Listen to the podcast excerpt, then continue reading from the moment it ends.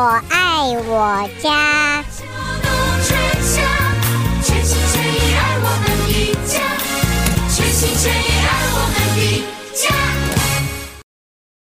大家好，欢迎收听德州中文台。我们在今天带给大家我们有机园地啊，我是胡美健。再一次的，我们又要和吴哲芳吴博士一块儿在这里来。看一下啊，今年二零二三年，朋友们，我们要怎么样子做才能够，呃，我们才能够有个丰收的一年？在不论是瓜果菜苗方面，我们都可以蔬菜瓜果都能够有丰收。最起码，我们听众打电话说，我不希望怎么样子去 show off，但是最起码自给自足吧。哎，我觉得。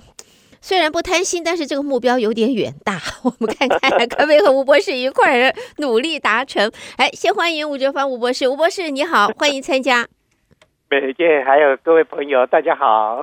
欢迎欢迎，新年好，嗯，新年好，新年好，哎呀，要跟吴博士来讨论一下。就刚才你听到了，我们的听众朋友们讲到，我们要怎么样不贪心，不要去 show off。我也不要说我这个结了满坑满谷的什么水果啦，或者这个蔬菜如此，呃，这吃都吃不完，还到处送了。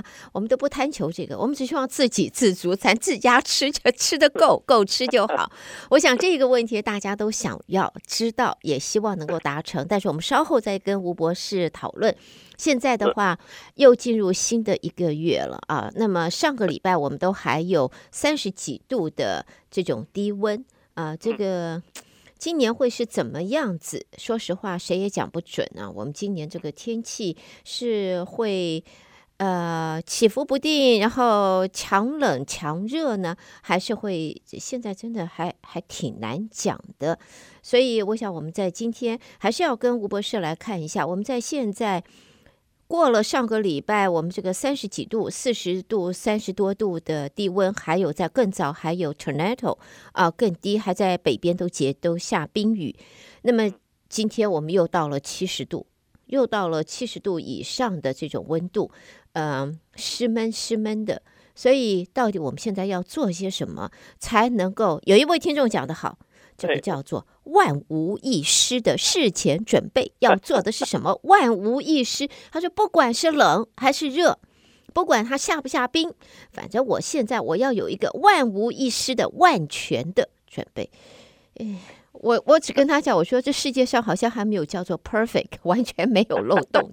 不过呢，今天我想一开始我已经讲很多了，下边我们就请吴博士来跟大家一块分析。我们来看看这个时候我们应该要做的工作吧。好，可以讲到这个这个原因啊，我我觉得哈，这个植物就就以我学理工的人来讲的话，这个世界上啊，对人类最忠诚的是两件东。第一个是这个植物啊，第二个是电脑。电脑的话，它它不会违背你的意思，你叫它怎么做，它就怎么做。植物的话也是一样。那这个话又讲回来，那我为什么我这个这个菜啊、花卉啊，我为什么种不好？因为你没有顺着它的性子去做，当然种不好。它要水的，你你给它土；它要肥的，你你给它盐，当然当然你就长不好。所以说，呃，其实就是说，这个知识啊，就好像一张纸一样，薄的像纸一样。你如果把这些纸一戳破，看到外面的世界，哎，那就是海阔天空。那在园艺上面也是一样。其实我们之所以没有把没有办法把这个园艺搞好，就是缺这么一点点的一个诀窍而已。所以大家要放松心情，然后去观察大自然那些植物它怎么长得好。嗯，它那一种的方式，就是可以拿来我们院子里面这些园艺的啊，这些作为是一模一样的。这个是也也不算是题外话了，就是说比较比较 high level 的一种感觉哈。好，那我们讲到这个就是我们怎么样把这些呃花卉蔬菜把它种好。嗯，那就跟我们的这个气候有很大的关系啊。那在 Houston 的话呢？以往年的我的观观察，这个往年的话，它是已经三十 plus 的年数了哈，就是说超过四分之一个世纪的观察，就是这呃，一般的话是二月份会是最冷，最冷的天气的意思就是全平均的温度会是最低的，啊，嗯，就是像上个礼拜还差一点就到冰点的那个温度，是，还有再往后有可能也是三十几度的这个温度啊，所以说大家在这个时候呢，呃，如果说想要种把菜送出去，稍微手稍微稍微抓住一下，不要那么急。啊，因为就是这，就是说，呃，冬天的这种天气啊，就是会妨害到春夏季蔬菜的这种这种天气，大概会到三月中旬以后才会走掉。啊，也就是说，我们如果说要定植那些春夏季的蔬菜，啊，大概应该在三月中旬开始比较好。那这段时间的话，应该做什么？那我们就要考虑到。我们在休斯顿种菜的话，我们可以分大大略的可以分成两季，嗯，第一季就是春夏季的那些那那个蔬菜，哦，再来一季就是秋冬季的这个蔬菜，哦，是。那秋春夏季的话，一般是从三月开始啊，三月就可以开始种，然后秋冬季的话，一般的话大概在九月啊，九月初就可以开始准备。也就是说，种在秋天啊，呃，冬天比较寒冷冷凉的那些蔬菜。好，那我们看到这个，既然今今天才二月初，呃，离三月中旬，嗯，大概还有五个礼拜左右，那我们能够做什么事情？其实我们事情又开始要慢慢多起来的。第一个，嗯，我们三月中旬要种种菜的话，我们要要往前推，就是说。我如果三月中旬我要把菜种到地菜地上面，uh. 我的菜地要准备呀、啊，对不对？是所以准备的时间的话呢，就是呃，尤其是春夏季的这个菜园要好好准备一下。那怎么准备呢？第一个要先翻土啊，把那些呃过去这一年来这个土没有什么翻的，好好翻一翻啊。那翻的话呢，基本上能够翻到呃八寸最好的。那当然说你你还有力量，你可以翻翻到一尺，就十二寸的这个深度，彻底把它的上下把它翻，然后把这个土敲碎。那在敲碎的同时，我们要注意看看土里面有没有害虫。注意啊，蚯蚓不是害虫，蚯蚓一定要留下来啊。那那除了蚯蚓以外的，基本上都是害虫，通通挑掉。可以挑的就是人为的挑掉，因为。在后院自己菜园种菜的话，应该是这个菜地不会太大，不像农场一样哈。那那这个自对于自家的菜地，用这样子把用手把它挑掉，挑了以后，因为我刚刚讲说要把彻底的打碎翻松嘛，对不对？那翻松的同时，好，我这是挖一次啊，我晒晒这个土，那这个晒的这个土啊，让这个土哈、在那个。呃，阳光底下，呃，大概晒个一个礼拜，啊，晒一个礼拜之后呢，这这是一次吧，哈，翻土，晒土，之后一个礼拜以后，再翻一次土，哦，一样的，再翻再翻。如果说你第一次翻土的时候，在在土里面有找到害虫啊，我相信第二次的时候还会再找找到害虫。所以经过这两次的淘汰，基本上大概土里面的害虫，即使有也。剩下非常非常少了，大概是百分之一、百分之二这样，因为因为你你在松土的过程中，呃，那些害虫是绝对躲不了的哈。OK，好，这个两两次，这个加起来大概是两个礼拜嘛，啊，嗯哼，那你如果说晒，对，因为离三月中大概还有五个礼拜，所以我们时间是非常充裕的。你甚至可以说，我这一次翻土，我过了两个礼拜以后，我再翻一次土，是，那就是。那就四个礼拜，四个礼拜刚刚好，对不对？好，在最后一次翻土、好晒土结束以后，我们开始就是要准备这个苗床。那准备苗床的时候，就就是要把那个底肥哈打底的，也就是讲基础的这个肥料基肥啊，把它把它铺上去。铺上去的，这个基肥的话，有很多朋友就会有有一点疑问了：哎，我到底要用什么东西当底肥啊？啊，那当底肥的话，我们最便宜、最 popular 的，当然就是那个哎，我们到 nursery 去买那个牛粪肥嘛。嗯，那有更讲究的话，可以买到的话，就买鸡粪肥啊。那牛粪肥的话，一般的话，我倒是觉得，哎，每十平方尺的这样子的面积的话，嗯，大概可以放个两包啊。就是说便宜的那种。另外还有一种就是说，它是浓缩的牛粪肥，那那种牛浓缩的牛粪肥放一包就可以。那浓缩的牛粪肥跟便宜的牛粪肥，你怎么样？就是说很快的可以判断，浓缩的那种牛粪肥大概一包大概五块多.哦，那那个便宜的这种牛粪肥大概一包两块钱，嗯、啊，就是以这样子的分别。那鸡粪肥的话，那就要看了，你你看它上面的说明，哦，看看就是说，哎，诶。一个面积里面，它大概要要放几英寸厚，可能一英寸、两英寸，那你算一下就可以算出来哈。那铺上去以后，再把它翻进去啊，这那翻的这个深度一样，大概八寸到十寸。嗯，那翻翻翻翻啊，这样子的话，苗床就可以完成了。啊，也就是说，我们大概花个四个礼拜啊到五个礼拜时间，哎，我们可以把春夏季的蔬菜的这个。这个苗种做好，是那这个可以可以就可以种比较浅根性的。那有朋友会问，那我瓜类的这个苗床得八寸、十二寸够吗？不太够，因为那个瓜类的它的根会真的很深啊，会会钻到地里面很深。那这个东西怎么办？那比如说我们这个种丝瓜也好，其实苦瓜、冬瓜都一样哦，种一个瓜类。我一般的话准备一个坑啊、呃，一个苗床的坑。那这个坑的话，直径大概在两尺左右，至少两尺啊。那你当然可以挖挖大一点的坑，也可以，比如说挖挖到三尺。这三尺是这个坑是很大啊。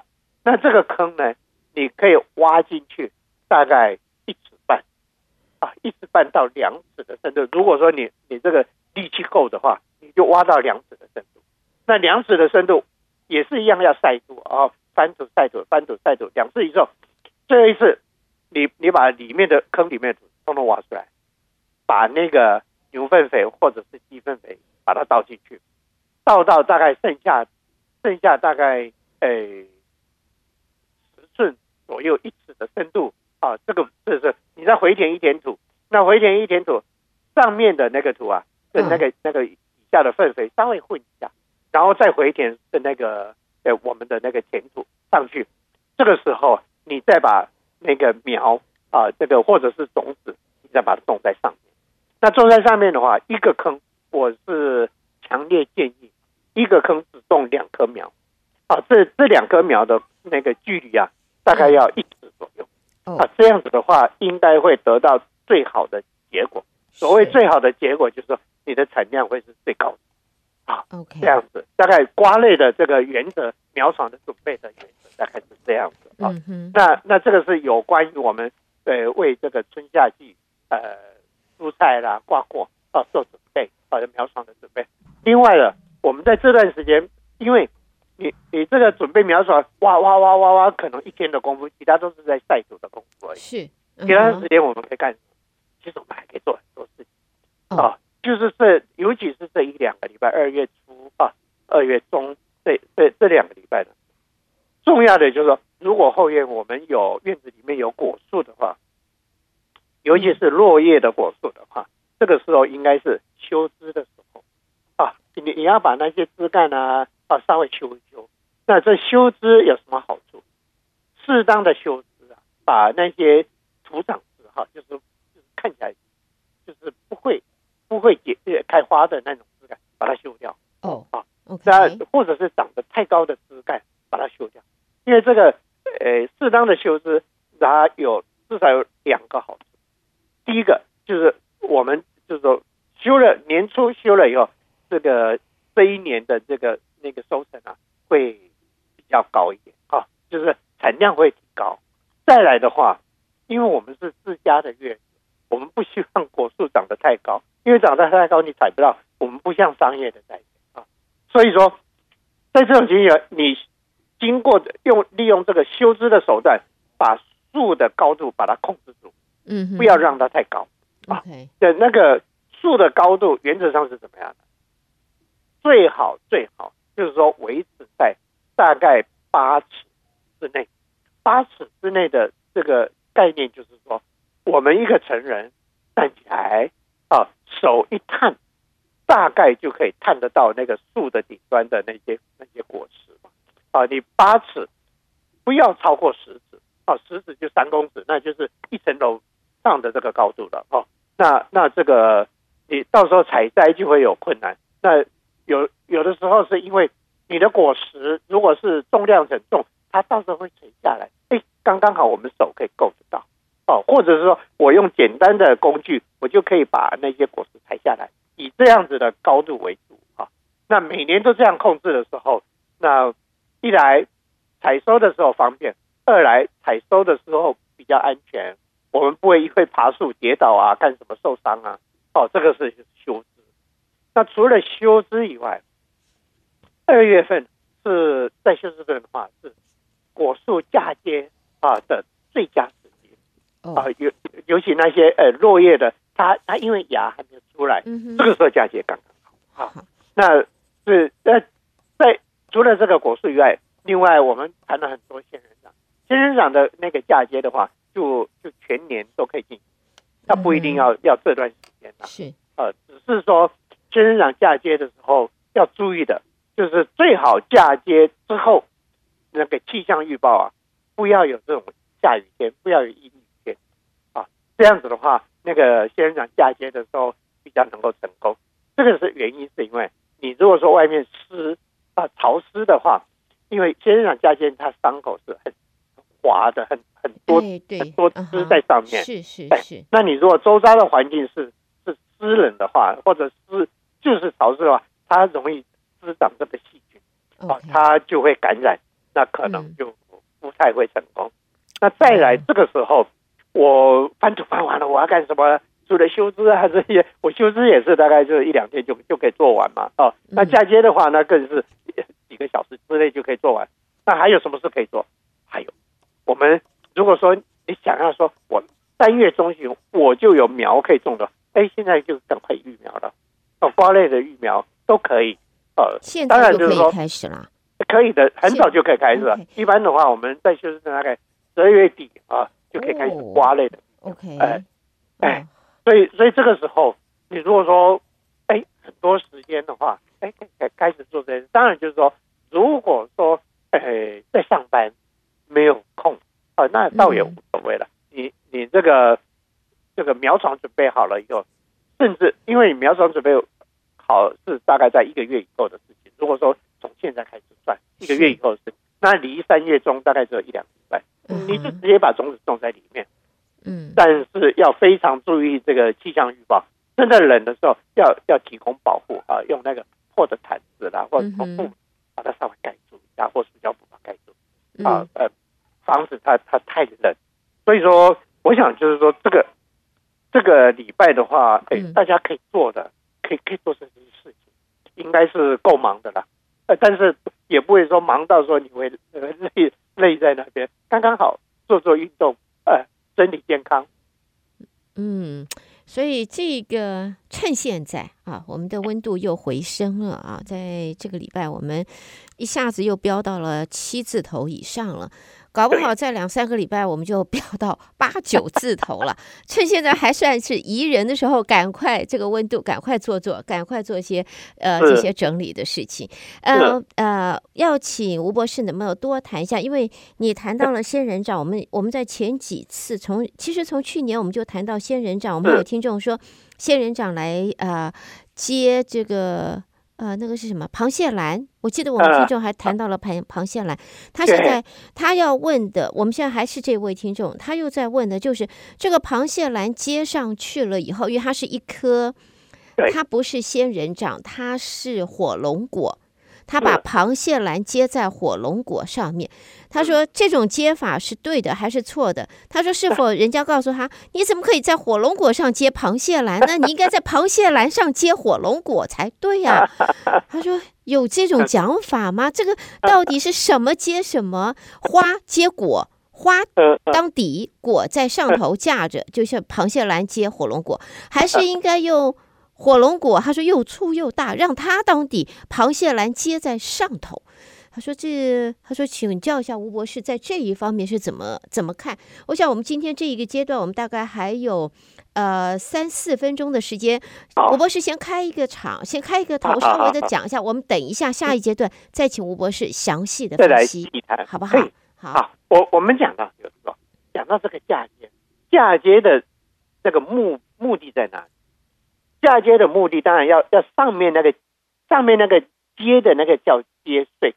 底下的这个哈有长根的地方叫砧木啊，就砧木。那接我们嫁接的那个用意呢，就是在取这个优良的这个接穗的这个品种，接在这个很强强壮的这个砧木上面，那就是各取它的优点。哦，砧木很强，表示它生生生命力旺盛，它是可以长得很快。然后呢，上面那个接穗，因为是好的品种，我想要。吃好的，呃，水果啦，或者是好的品种的水果，或者是我要看漂亮的花，所以我要把它接在上面。所以从这边一想起来的话，我我们就来看看，螃蟹兰跟火龙果哪一个当砧木，哪一个当接穗？一来，螃蟹兰如果当砧木的话，太软，它它经不住这个火龙果那么重，对不对？所以所以这样子一想起来，而且火龙果它本身的。生长势就非常强，它很野的东西啊。那这样子的话，就可以自然而然，我们就哦，那就是螃蟹兰要把它把这个螃蟹兰当接穗，火龙果当砧木啊。这样一接起来的话，我只要接一个螃蟹兰在上面的话，它会它到时候一生长出来的时候，就好像一个雨伞一样，下一一盆会会变成很漂亮的这个螃蟹兰的一个。景观的这个盆栽啊，所以说这个这个就是一个嫁接的一个一一个原则了。那同样的，这个嫁接的原则用在其他柑橘类啦啊，这些都都是的啊。那比如说我邻居有比较好的甜的橘子，那我家里是酸的橘子，那就把家里已经在生长的这个酸的橘子啊当砧木啊，到朋友家要一两根的这个甜的这个橘子。我们把它嫁接在上面，那现在正是时候啊。所以，所以这样子来看，是这个选择上面是可以做这样子的一个调整的咯。对对，是可以的啊。那再来趣味品啊，因为我们不是商业性啊，我们居家的这个园艺的趣味品还可以做什么？火龙果它不是会长很多枝干吗？对不对？那如果说要要火龙果要拿来做这个螃蟹兰的嫁接的砧木的话，因为螃蟹兰它比较柔弱啊，如果说把它直接嫁接到那个大颗的那个火龙果上面去，不搭调，对不对？嗯，好像这个底下这么大一颗，这上面一个软软的东西，所以呢，一般我们都把它把它调整成盆栽一样。那这盆栽的话，最大的话，我觉得哈，就是说你你可能 maximum。八英寸的那个盆就够了，那那就很大了。一般的盆栽的话，这这个应该算是很大的哈。那你里面种一颗那个那个那个火龙果，这一个火龙果的话，你大概可以保持也是一样，因为因为跟那个花盆大小的搭配，你可以呃维持火龙果大概长度大概十寸左右啊，十寸，呃八寸到十二寸之间。那实质的，你你把它火龙果种好的时候，火龙果会长得很肥胖。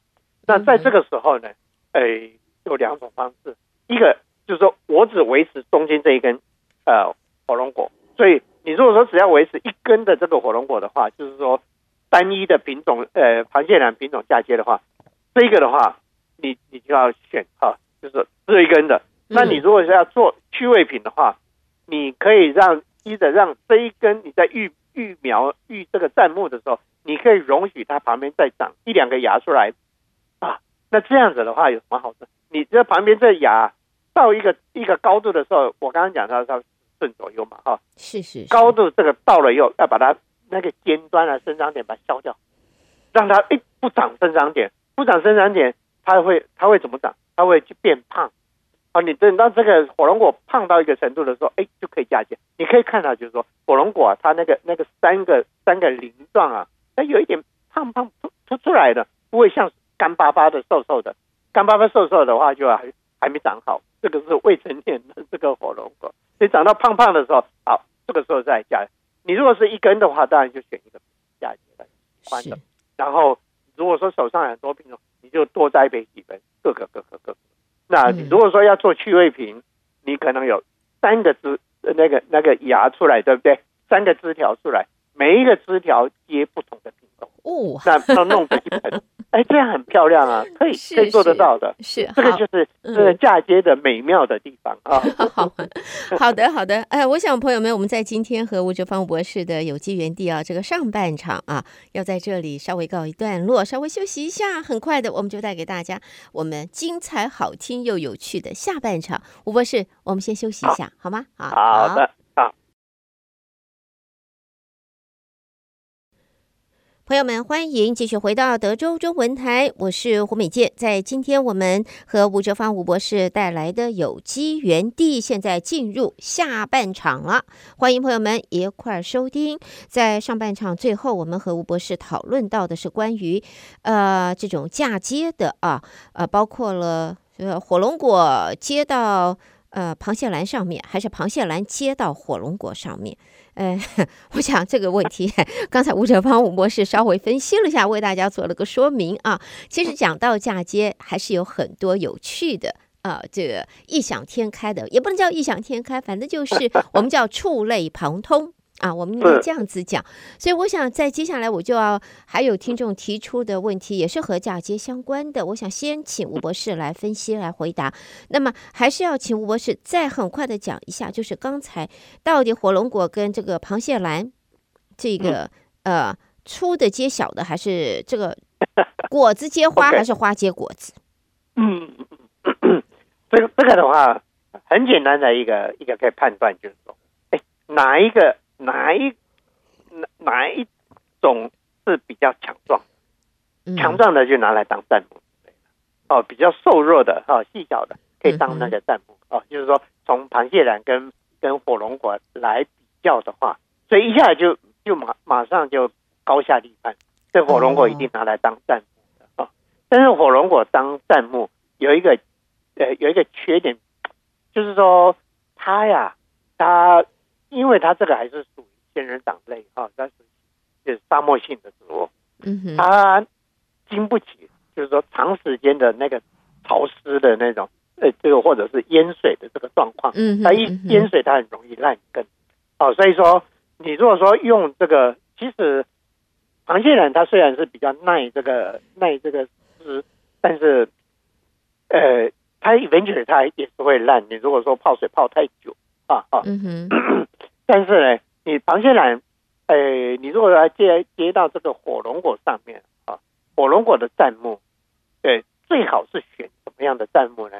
当然，你如果说我们在在那个院子里面看到这个火龙果种的时候，啪一节很长，对不对？嗯哼，那一节很长，我我刚刚讲到，就是说我们大概选大概十十英寸的。哦，maximum 十英寸的这个可以种在大的那个八英寸的盆子里面。好，那这十英寸我到底要切这么一段的这个火龙果，哪一段呢是最好的啊？因为火龙果有时候，对多的，诶，就是说大的时候，它它一一条大概有有两三尺、三四尺哦，一串串出来，它是很很漂亮啊。那我们在切的时候，切这个，比如说我们三三尺的话就有。六寸、四十寸，对不对？我要四十寸里面，我怎么样是切它？切它的中间的十英寸的那个那那个火龙果来当砧木呢？最好的就是说，你你这一一整根的砧木，哎，这个火龙果你要切的时候，应该在每一节跟每一节的中间，它不是瘦下去吗？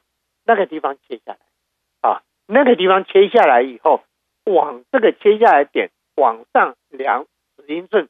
接下来这一段是最好的。那那切下来，切下来之后，上面那几段呢，能不能用弹幕？当然可以。可是呢，因为那那几段的弹幕啊，比较容易烂根，所以你在种的时候就比较有呃需要一点点的小技巧。不过当然都可以克服的。你说说有经验的种植者是可以克服的。可是呢，对于我们刚开始玩这个嫁接的朋友来讲的话，我倒是建议就是选择最底下这一段哈，就是说从枝条，呃，在那个枝条，呃，这个枝节跟枝节之间，它不是瘦下去嘛？那个地方剪下来，嗯，啊，往上再数十英寸。那你如果说我花盆很小，我我如果说种个十英寸，可能又又就是说头重脚轻，就不不好看，对不对？对你也可以调整成，哎，我这个砧木就是六英寸。哦，那也是对，可以砧木高呃这长短是可以调的啊。那那个你剪的时候，但是一个原则，你最好的最佳的站木的哈这个位置的话，就是说，哎，枝节跟枝节之间瘦下去的那个地方，因为那个地方最不容易烂啊。然后呢，你一剪下来以后，它是没有根的嘛，对不对？没有根，你一剪以后，先在空气里面先晾干，大概一天。甚至两天都可以哦，晾到就是说，哎，这个伤口都已经干了。这个时候啊，你再把它轻轻插到土里面去，哦，让它这个你插到土里面去，基本上大概两个礼拜到三个礼拜，顶多顶多一个月，它会长根。等到那个砧木长根以后，你就可以进行这个嫁接的那个动作。而且我们刚刚讲就是说，仙人掌的话是全年度都可以嫁接。啊，所以说你就没有那个时间上面那个那个急迫性啊，但是主要的话就一定要让弹木先长根啊，才才开始嫁接，那个成活率或者是后续的生长会会最好。当然，因为仙人掌它本身肉多，就是肉多嘛，你如果说一切下来马上嫁接，可不可以？也可以了，但是就是说照顾的时候稍微要比较费一点心思啊。所以这个这个是我们在做这个火龙果跟螃蟹兰嫁接的一个很重要的一点。那另外一个来，如果说我今天我没有办法拿到那个枝节跟枝节之间的那那个凹下去这一段的这个弹幕怎么办？或者说，喂，我我现在底下这一节当然是最好的弹幕，可是我上面的我如果丢掉太可惜了嘛，对不对？还可不可以用？当然是可以用哦，一样的。你上面那个枝节依照这个长度，我们要的长度切下来，切下来，切下来。你可能是六寸的，因为刚刚比如说我三指的那个那个枝节，我只切了底下十寸，我还有二十六寸啊，二十六寸我可以把它切成四根的那个六寸长的那那个砧木。那这个砧木的时候就要注意了啊，因为你这个多那个多肉的哈那个地方，你你要让它长根的地方，你一定要。斜切，把那个那个鳞状啊斜斜切下去，这斜切的角度可以差不多至少四十五度啊。OK，切下或者削尖一点，一样要让呃晾干。这个晾干呢，因为它伤口比较大，最好我是建议至少至少两天啊。你要看到那个伤口完全的干掉了以后，你再拿去擦。那这擦下去的，我刚刚讲说这一种的话比较容易容易烂根嘛。嗯哼，好，那怎么样子养？万一我我现在种了以后，它长根了，哇，螃蟹兰接的漂漂亮亮。是，可是有朝一日我一看，哎，糟糕，我底下烂掉了，怎么办呢？嗯嗯，不要紧张，这个紧这个火龙果的复原力很强。如果说一旦看到你花盆里面这个这个螃蟹兰的那个砧木啊，火龙果烂烂根的话，没关系，轻轻的拔起来。这个时候你可能上面那个那个。螃蟹兰已经长得像伞一样哦，开枝散叶很茂盛，你不怕它会死掉？轻轻拿起来，在底下，我们用那个刀子啊，把那个烂肉削掉。嗯，然后烂肉削掉的同时，它那个火龙果枝干，它不是散木中间有一条心嘛？对对对，那条心不要削掉。好，那条心你就看到它烂的时候，它颜色会不一样。你你就在它的颜色还是绿绿的那个不用用那个剪刀把它啪一剪。剪了以后，哦，就是那这样子的话，因为烂肉都修掉了，好，那现在这个砧木又变成没有烂的情形，对不对？但是只是没有根而已嘛，对不对？好，这个时候一样，晾大概一天到两天，你你不怕那个螃蟹兰会死掉？不会，不会哦，因为不会不会不会死掉，不会死掉。哎，然后晾完以后，再把它种回来，但但是这个时候花盆要换，因为你这个旧的花盆是有烂根的那个那个土，是。要干干，用干净的土啊，干净的土呢，你你这个你你这个修的时候，它不是有一根凸出来那个芯部嘛？嗯嗯，那芯部你大概留大概大概一公分左右啊，一公分到两公分，你把这个芯部啊，哎，再轻轻的插到土里面啊，最深只插它五公分哦，只插五两英寸就好哈，五公分插下去，那插下去，朋友会说，哎呀，我那我这个这个站木不稳定啊，这个时候你提供支架。哦，要旁边插几根的那个筷子也好啊，哈，就是让它整整个的那个那个嫁接过的螃蟹呢不会倒掉，哦，不会倒掉。好，这样子的话，大概经过两个礼拜、三个礼拜甚至一个月，它长长根长好以后，它又是一条好。好，那你插下去以后，你不要两天就把它拉起来看看有没有长，不要不要。呃，它底下插到土里面去，你怎么样可以知道它开始长根？你就看那个上面那个嫁接的那个那个螃蟹，它的叶子的颜色啊，它烂根的时候，那它那个螃蟹兰的叶片看起来都暗淡无光，对不对？啊啊啊，灰暗灰暗的。可是呢，等等到它那个站木那个根部再开始长出来的时候，你就可以看到它的叶子又恢复那种亮亮的。很健康、很阳光的那种那种样子，你就你就知道说，哎，我这一盆哦救起来了，啊，没有问题了，哎，又后续可以这样。然后之后的话就要注意喽，不要太湿啊，这个很重要。那有朋友就是说，我的螃蟹兰是放在我户外啊，怎么办呢？树底下呀、啊，树荫底下，那你要注意气候。如果说像尤其是那那还有我们过去这这一月二月下雨很多。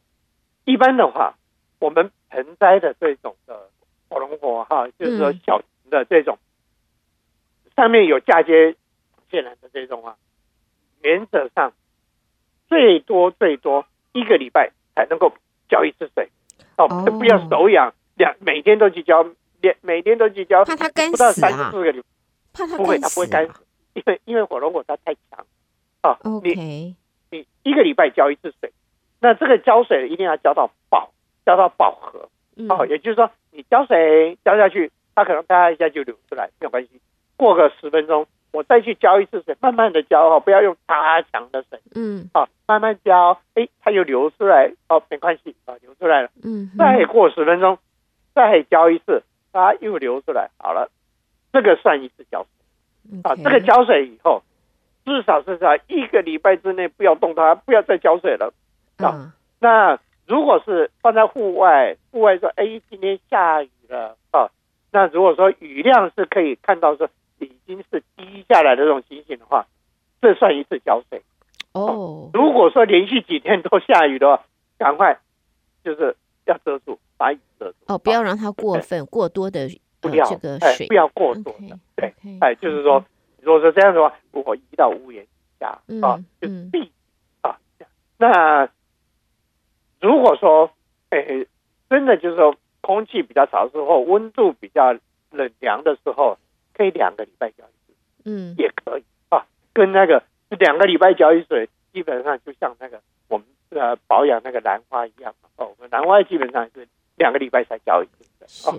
这个就是说后续的保养，如果能够严格遵照我刚刚讲的这种浇水的这个手段的话，你的这个杉木。不管是选哪一段，基本上都不会烂的啊。OK，好，好，这一开始啊，就光谈这个呃火龙果，这个嫁 嫁接，我们就谈了很多，但是我们还是有问题啊，还是谈到嫁接，嫁接啊，我们都希望呢，哎，能够呃呃呃，我们这样子讲好了，我们我们我们这个。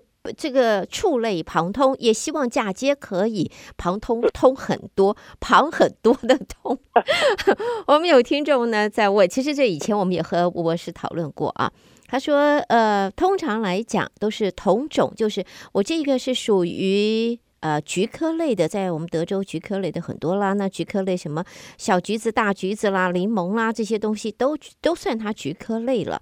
我是不是就可以在一颗上面把这些呃不同种的菊科类的水果通通嫁接上去，这根枝子接这个，那根枝子接那个。那么听众问来问呢，他说：“那我他有一颗这还不错的，还蛮强壮的，这个是呃 grapefruit，呃。”呃，这这个一下子想不起来中文叫什么了，呃，这这这 grapefruit，然后呃呃葡萄柚，对不起，葡萄柚，他就想问呢，这个葡萄柚上面的话，除了自己本身的葡萄柚以外，它的枝子，它可不可以接柠檬、接小金桔、接橘子啊？甚至于还有，他也想问，如果他要是种他一颗呃，我们讲的柚子啊。呃，好的，Paloma 还是这这个东西的话，它可不可以在这个上面接呃葡萄柚、接的大橘子、小橘子、柠檬，甚至于他说这个长得又粗又壮的话，它上面可以接桃子吗？桃是这个开桃花接桃子啊，开了桃花结桃子，呃，李子，他说这个有没有什么样的规定呢？是不是有一些你非同种就不可以接了？所以我，我我们大概还有十分钟左右的时间，我想请吴博士在这一方面，今天我们来谈一谈吧。好，OK，我我们讲的这个嫁接的话，哈，跟这个 人体的这种器官移植是有一点类似，但是这个嫁接的话，所有的这个嫁接品系啊很重要。哦，一个一个大原则，同科的植物哦、嗯、才可以嫁接。成功哦，才可以才可以嫁接。所以呢，我们在面对，比如说我家里我有很大棵很壮的这个弹幕的话，哈，嗯嗯，就像你刚刚讲的，我的桃花我能不能接到这个柑橘类？我们有这个念头当然很好的，是非常有创意。但是第一件要做的功课就是说，哎，我应该去去 Google 一下桃花它是不是属于柑橘类的？好。如果是跟柑橘类是同科的植物的话，当然就可以嫁接。哦，那这个嫁接的时候又有问题了。即使是同科的植物，嫁接的时候，它也跟这个两个植物之间的品系，因为它科底下还有各个系的哈，就是说有不同的属嘛。哦，这植物的分类，哦，它的品系有没有接近？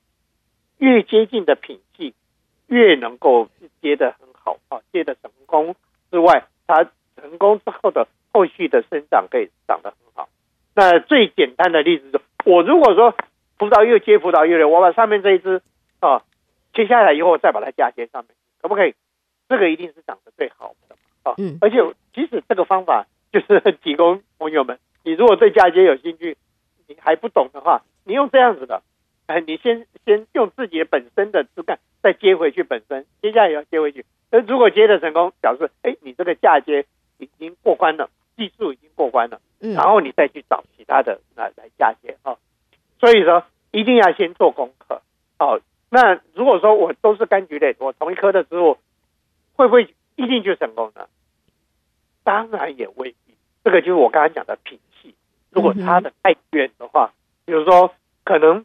哎，亚洲人的器官跟黑人的器官能不能相通呢？哦，或者是你要你要配的这个这个就是同样的道理了，就是你同样是是同科的植物啊，哎，就是嫁嫁接出来的话呢，也不一定结果会很好啊。所以说嫁接当然就是说，呃，趣味性比较多的，当然还有它的实用性。如果你可可以嫁接的很好，结果很好的话，就。可以像我刚刚火龙果嫁接那个螃蟹兰一样，你一颗可以嫁接好几个不同的品种。嗯哼，可以啊。那像我，我就这个就回想起来，当当年啊，我我在看看那个仙人掌栽培的书的时候，他上来就说哦，这个蟹爪兰仙人掌科，嗯，是仙人掌科吗？那我自己来嫁接看看啊。我就我我嫁接那个螃蟹兰，就是从那个时候开始。我就把螃蟹拿来嫁接到仙人掌上，哎，可以活，而且活得很好。哦、说啊，拍拍手，这个很好。好，嗯、然后书本上讲，哎，昙花仙人掌科植物，嗯，昙花跟仙人掌这个看起来不像啊，对不对？昙花那个那个叶片软软的，啊、哦，嗯，我就我那年轻的时候我就很好奇，我我把那个球状的仙人掌啊，啊，我就接到昙花那个，它昙花有时候会长成一一个枝干这样子哈，圆圆的嘛哈，它不一定是扁的啊，圆圆的，我把它切下来接接看，哎，可以接，是可以活，但是呢，我发现它这个品系啊，不是说很靠紧，你虽然接的活，但是生长的速度很慢。那后来我又想了，哎，昙花跟螃蟹兰都是柔非常软弱的哈，柔弱的这个植物，是不是会比较接近呢？我我把螃蟹兰接到这个昙花上面去，一样，它长得很慢，但是会比那个球状仙人掌长得快一点。哦，这个是这是另外的那个趣味性。不过这边的话，就可以给大家一个 idea 哦，即使就是最基本的原则。一定要是同科的植物才可以嫁接哦。那嫁接的，即使是同科植物嫁接，也要看它的品系啊，靠近不靠近？越靠近的品系，当然嫁接的那个结果会越好啊。这个是一个嫁接的这个基本原则了。所以在这一方面的话，那么呃，请问一下吴博士，这一这种我们讲的呃。这样子的嫁接，因为当然了，我们这要嫁接都希望能够接得活嘛，对不对？我们希望不希，我们不希望说嫁接完了以后花了这些功夫之后，结果滑铁卢了。那么，我想请教一下吴吴博士，我们就先不讲这种跳脱式呃跳脱式的思维啊，那种嫁接，传统的嫁接方式，在嫁接之后那一个伤口，因为有的时候朋友会说哦，我们要把它。拿一个湿的东西，呃，纸巾啊，或者是呃，这个塑胶袋，把它缠缠起来啊，然后要搬到阴暗的地方，不要让它晒太阳啊，不要让它这个呃被阳光直接照射。那有的说，哎呀，我那边呢，应该要跟它呃撒一些什么生长粉。所以 这一方面，我想能不能请吴博士，呃，我们大概还有呃五分钟的时间来为大家分析。好，好，好，谢谢。好好好。哎，这个的话就是，如果是哎火龙果跟螃蟹兰的话呢，你就是直接就是就是火龙果，你你纵向把它切开一条缝，对不对？啊，然后上面那个接穗啊，稍微修一下啊，然后因为因为它枝叶很多很滑，所以你要很小心，轻轻的把那个接穗插到那个缝里面去。那插到缝里面去，尤其在春天的时候，那个它生长最旺盛的时候，它枝叶很多，你可能发现一插上去，你手一松，啪一下就又又弹出来了，哦，所以这种情形的话，你应该手轻轻带到到带到底，你那个那个火龙果切的伤口到底，到底以后，你手要在那边按住几分钟，哦，然后轻轻的松开，看它会不会弹回来。如果说一直弹回来的话，怎么办呢？另外还有一个方法，就是说，我到我们的那个院子里面的柑橘类，有些比如说那个柠檬，它上面还是多多少少有一点刺，对不对？啊，你你去剪几两根刺，每一颗就剪两根刺就好哈。然后刺剪下新鲜的刺，啊，刺剪下来以后，你把它的外皮削掉，哦，用那个美工刀、尖木刀刮掉，刮的这个表面是平。滑的哈，但是尖端还在啊。这个时候呢，你就拿这两个已经刮好的，对，你再把那个螃蟹兰要压下去，轻轻的压，不能再用力，再用力会把那个螃蟹兰把那个组织弄坏掉。压到底以后，你再从那个仙人掌的那个呃那个火龙果那个肉啊，呃，用那个刺把它刺进去，刺穿那个螃蟹兰哦，然后到达另外一边。